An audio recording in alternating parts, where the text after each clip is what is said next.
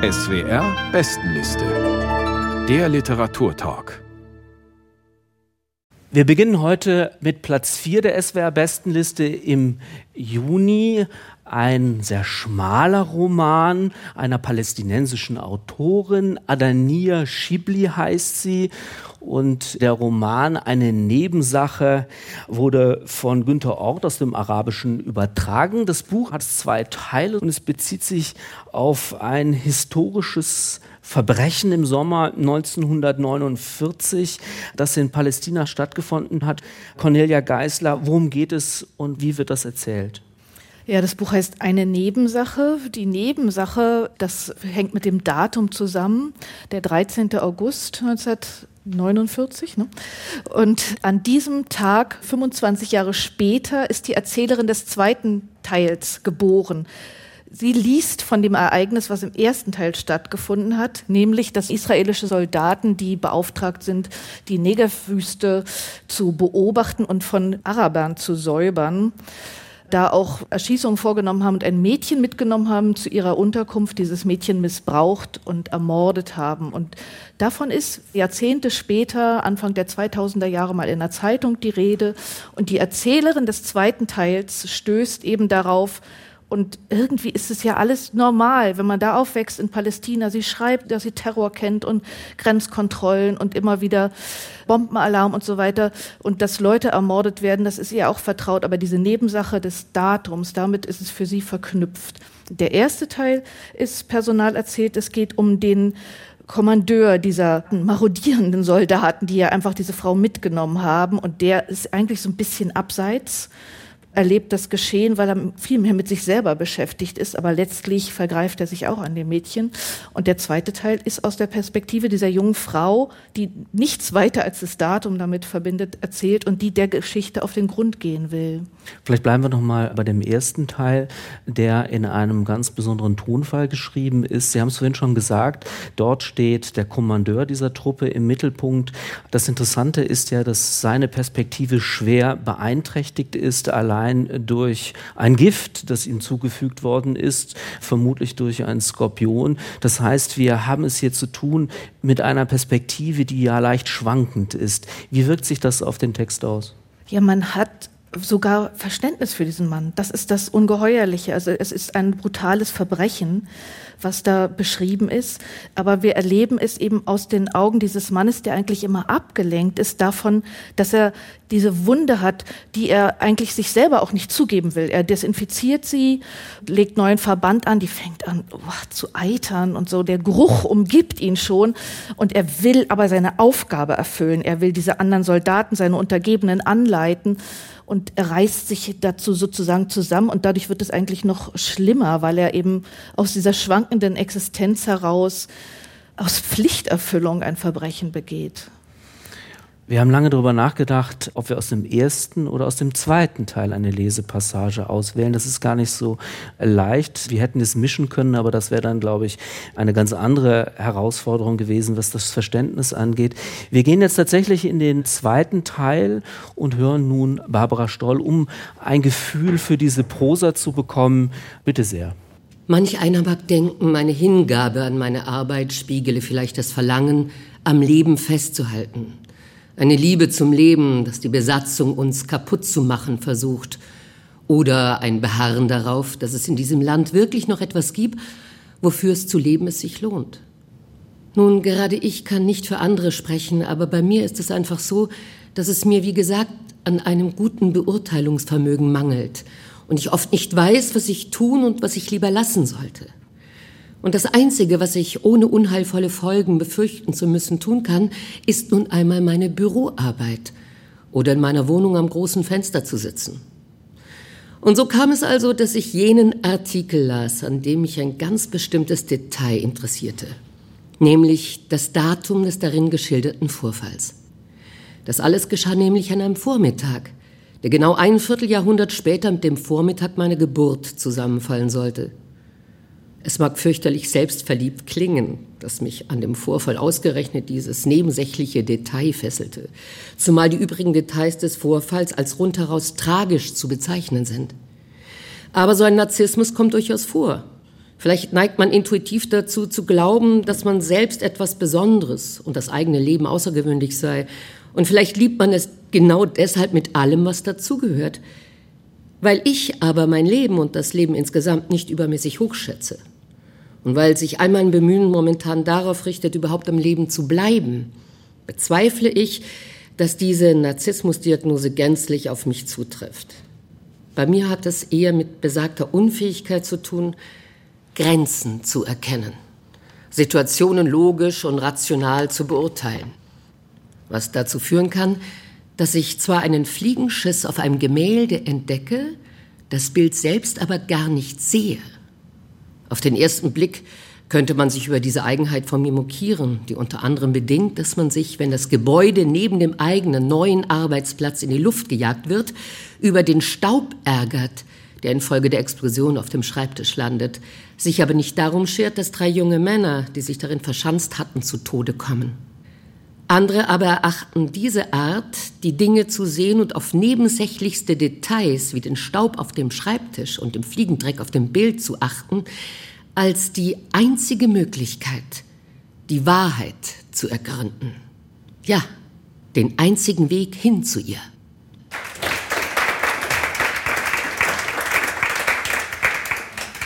Barbara Stoll las aus Adania Schiblis Roman Eine Nebensache. Das Buch ist im Bärenberg Verlag erschienen und steht auf Platz 4 der SWR-Bestenliste im Juni. Kirsten Vogt, vielleicht beschäftigen wir uns noch einmal mit dem vorhin schon angedeuteten Kontrast der unterschiedlichen literarischen Tonfälle in diesem ersten und in diesem zweiten äh, Teil. Vielleicht beschreiben Sie mal, wie die literarischen Perspektiven aufeinander prallen. Ja, der Aufeinanderprall ist natürlich die Er-Perspektive im ersten Teil. Also der Offizier wird immer als er, so ein Buch ohne Namen. Wir haben niemanden benannt, insofern anonym, obwohl es eine historisch faktisch existente Geschichte ist, die erzählt wird. Dennoch haben diese Personen keinen Namen. Von ihm ist immer nur als er die Rede. Man ist zwar ganz nah an ihm dran, aber es ist trotzdem sehr nüchtern, sehr kalt, sehr klar, sehr steril fast. so sehr die Wunde eitert, so steril versucht, und das versucht er selber auch immer, er wäscht sich ständig und so weiter. Er versucht dauernd seinen Verband zu erneuern, also ähm, auch die Sache zu überstehen. So steril ist auch dieser Ton im Ganzen. Und was wir eben ja gehört haben, ist doch die Ich-Perspektive dieser, ja, eingeschüchterten, verunsicherten Frau, die ja was sehr Interessantes in dieser Passage gesagt hat, nämlich dass sie das Leben eigentlich gar nicht so hochschätzt einerseits, andererseits aber versucht am Leben zu bleiben. Und was sie jetzt wirklich unternimmt, ist eine Recherche, weil sie sich identifiziert über dieses Datum. Ja, und das ist, glaube ich, das Eigentliche, worum es in dem Buch geht. Die Frage, wie identifizieren wir uns eigentlich mit Opfern? Wie finden wir dazu zu sagen, dieses Mädchen und ich Warum interessiert mich das Schicksal einer Person, die ein schreckliches Schicksal erleidet, die ermordet wird? Und ich glaube, und darüber kann man natürlich jetzt diskutieren, geht es in dem Buch vielleicht um die Frage, dass wir das Schicksal der Opfer, denn das wird im ersten Teil ja geschildert, nicht wirklich begreifen können. Dass wir nicht die Perspektive des Opfers haben, können, die haben wir nicht. Im ersten Teil kriegen wir die nicht. Wir haben im zweiten Teil eine starke Perspektive. Ich will jetzt nicht sagen, ob wir dann ein Opfer haben oder nicht. Das müssen Sie lesen vielleicht. Ich will es nicht spoilen. Aber wie lange hat man eine Perspektive und wann ist es dann die Perspektive des Opfers? Also das hat mich sehr fasziniert in diesem Dialog, die Unmöglichkeit, dem nahezukommen. Eine letzte Information. Dieser Fall ist historisch. Der Artikel war historisch und diese Täter sind verurteilt worden. Sie sind verhaftet worden, ins Gefängnis gewandert. Ich weiß darüber nicht mehr. Ich konnte das weder recherchieren, ich konnte keine Zeitung auf Hebräisch lesen oder wo immer es stand. Aber man könnte wahrscheinlich näher an die Geschichte ran. Man könnte die Täter nennen, man könnte sagen, wie viele Vergewaltiger waren das und so weiter. Das tut sie nicht. Aber wir haben eben diese Frage, wie komme ich an die Perspektive des Opfers heran? Wie komme ich an das menschliche Leid heran, was da verursacht wird? Und es ist fürchterlich. Es ist so sinnlos, was im ersten Teil geschildert wird. Es passiert einfach. Ja? Man kann sich da fragen, hätte dieser Offizier die Frau eigentlich töten lassen, dass er auch vergewaltigt hat, wenn nicht alle anderen nach ihm es auch getan hätten? Will er das vertuschen? Hätte er seine eigene Untat vielleicht gar nicht über den Mord vertuscht und vertuscht dann die Untat oder versucht es dieser Massenvergewaltigung? Das bleibt alles offen. Die Frage, die ich mir gestellt habe bei der Lektüre, ist der zweite Teil überhaupt nötig? Beziehungsweise braucht es den ersten Teil? Ja. Das ist das Kuriose.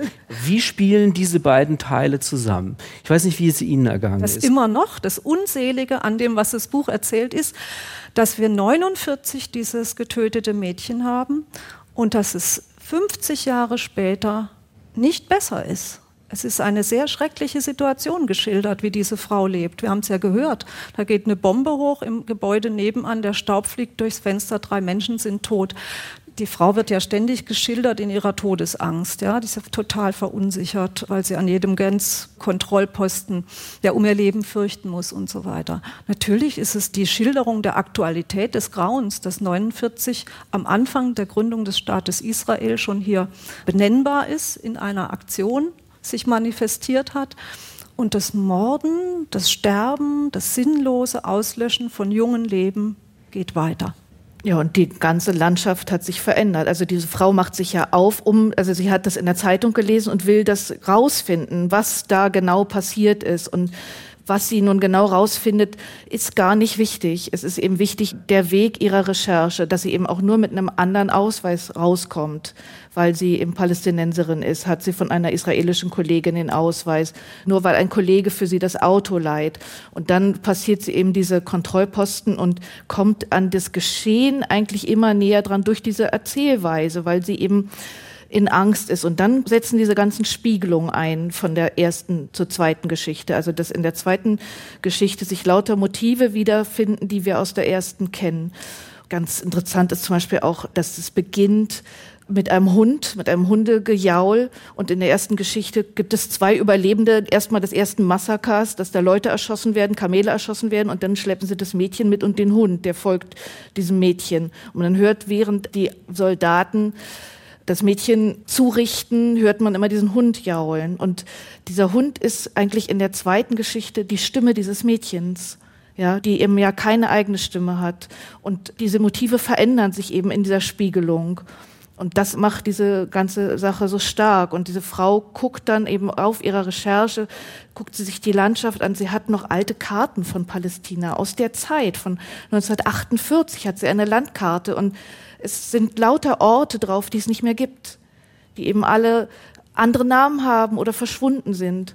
Dörfer, die es vorher gab. Und so sieht sie, wie eben Geschichte ausgelöscht wird. Und sie kriegt eben zu wenig Informationen, auch weil sie selber so nah dran ist, dass sie unter dieser Recherche auch anfängt, verschwommen zu sehen. Sie isst nichts, sie, sie hat nur Kaugummis von einem Mädchen am Auto bekommen. Das erzeugt, nachdem der erste Teil so nüchtern ist, ja, erzeugt das eine immer größere Beklemmung beim Lesen, wie diese Frau, die ja nur durch eine Nebensache damit verbunden ist, diese Opferperspektive erlebt. Bei mir ist noch eine zweite Beklemmung entstanden und zwar im Laufe der Lektüre habe ich mich gefragt, mal jenseits von der sehr, und da gebe ich Ihnen in allen Punkten recht, sehr kunstvollen Art, wie die beiden Teile miteinander verschraubt sind, ob wir hier es auch zu tun haben mit einer recht einfachen politischen Botschaft. Also das schiebt sich so, wie ich finde, ein bisschen dazwischen. Und wenn man beginnt, über diese Zeit zu recherchieren, stellt man fest, dass die Sachen doch viel komplizierter waren. Und hier wird uns diese Zeit sowohl damals in den End 40ern als auch in der Jetztzeit doch stark in einer Schwarz-Weiß-Malerei präsentiert.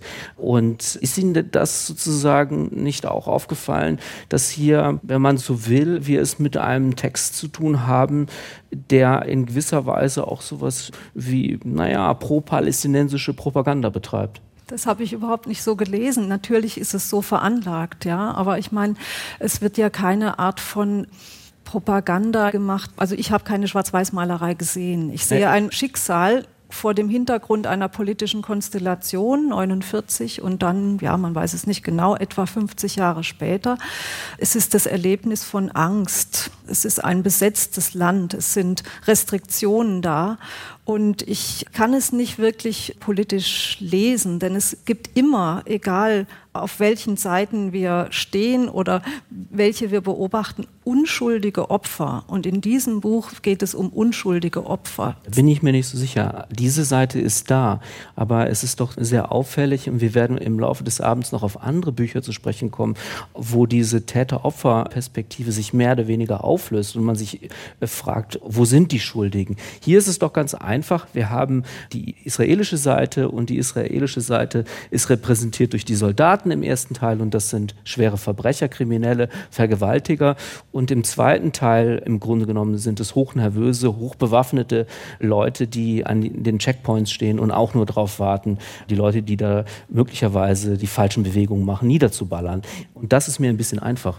Naja, aber es gibt ja auch die Leute, die ihr dann was zeigen, die sie in Unterkunft geben ja. und so weiter. Sie sieht das aus der Perspektive der Angst, aus der Erfahrung, immer reglementiert worden zu sein. Deshalb ist sie in so einem Verhaltensmuster selber drin und hat eben auch die netten Kollegen, die ihr ja auch den Ausweis geben und so weiter. Ich fand es insofern interessant, dass ich weiß gar nicht, ob ich schon mal von einer palästinensischen Autorin, einem palästinensischen Autor was gelesen habe. Also das ist jetzt ein Beispiel aus dem Land selber. Ich kenne viele Bücher von israelischen Autoren, die sich auch auf die Seite der Palästinenser begeben und zeigen, wie sich israelische Soldaten auch schuldig machen und da eben kritisch betrachten, was in der Geschichte ihres so wichtigen Landes eben auch gleichzeitig Verbrechen geschehen sind. Insofern fand ich es sehr erhellend, mal in so einem schmalen Buch, das erzählt ja nicht die ganze Geschichte, auch diese Perspektive zu haben. Ja. Vielleicht formuliere ich die Frage anders. Wäre es vielleicht interessant gewesen, in einem Nachwort die historische Situation ein bisschen zu klären? Ich bin mir nicht sicher, ob alle Leserinnen und Leser heute wissen, in was für einem historisch-politischen Rahmen beispielsweise die erste Geschichte erzählt wird. Denn wir haben es ja hier mit einer Zeit zu tun, in der die Vereinten Nationen vorgeschlagen haben, dass das Land geteilt wird. Darüber kann man jetzt lange diskutieren. De facto war, dass das zum Anlass genommen worden ist von der arabischen Seite in einem großen Bündnis der umliegenden Länder, den gerade gegründeten Staat Israel anzugreifen. Es gab schlimmsten Terrorismus von arabischer Seite. Das müssen wir jetzt heute Abend alles nicht das das rechtfertigt ja auch kein Kriegsverbrechen. Genau. Es rechtfertigt genau. auch nicht die Massenvergewaltigung eines genau. Beduinenmädchens und dessen Ermordung Richtig. auf brutalste Art. Genau. Das Abspritzen dieses Mädchens mit Benzin, das Scheren ihrer Haare und so weiter. Also wir müssen doch im Moment, glaube ich, nicht über Kriegsverbrechen reden und darüber, wie Menschen schuldig werden und wie Menschen Opfer werden. Genau, das bestreitet ähm, ja auch gar keiner. Die Frage mein, ist Ich finde es ganz spannend, dass man dieses Buch zum Anlass nimmt, sich darüber zu informieren. Das ist gar mhm. keine Frage. Eine Frage war, würde letzt, ein letzter Nachwort... Satz, ja. Letzter Satz, äh, nochmal zu der, weil Sie mich ja da fast kalt erwischt haben mit der Frage, weil ich auf die Idee gar nicht kam, dass es propagandistisch lesbar ist. Natürlich bin ich mir bewusst über das Heikle dieses Themas. Ich kann das nicht als Israel-Kritik lesen oder was in der Art, sondern ich lese das eben als einen verbrecherischen Akt und dass die Rechercheurin eine ganz angeknackste Persönlichkeit ist, wird ja in den ersten Sätzen schon klar. Und dass sie Fehler macht und dass sie vielleicht sogar Todessehnsucht hat und diese Fehler macht, weil sie gar nicht mehr weiß, was sie eigentlich soll, was dieses Leben soll. Sie geht ja über Grenzen. Natürlich macht sie sich auch schuldig. Sie bricht ja Gesetze, sie schwindelt und so weiter. Das ist ja auch eine Schuld. Und ich meine, dass sie äh, ja, jetzt erzähle ich eben trotzdem nicht, wie es ausgeht. Aber so ist es, finde ich es nicht gemeint. Nein. Ich denke auch, das kann für sich stehen. Es braucht keinen Beipackzettel. Es wäre vielleicht interessant, wenn ein Autor wie David Grossmann oder so dazu was geschrieben hätte. Aber das ist ein schmales Buch, eine sich spiegelnde Geschichte, die auch über diesen Konflikt hinaus stehen kann. Und es sind eben wie Sie gerade sagten, diese Frau ist nicht ganz zuverlässig als Erzählerin und die Geschichte der Soldaten ist ja eben auch getrübt durch den schmerzverzerrten Anführer. Es ist ja alles nicht hundertprozentig sicher. Es ist Literatur, es ist kein Journalismus. Dann bleiben wir bei der Literatur. Eine Nebensache von Adania Schibli im Bärenberg Verlag erschienen, übersetzt von Günter Ort, Platz 4 der SWR Bestenliste im Juni.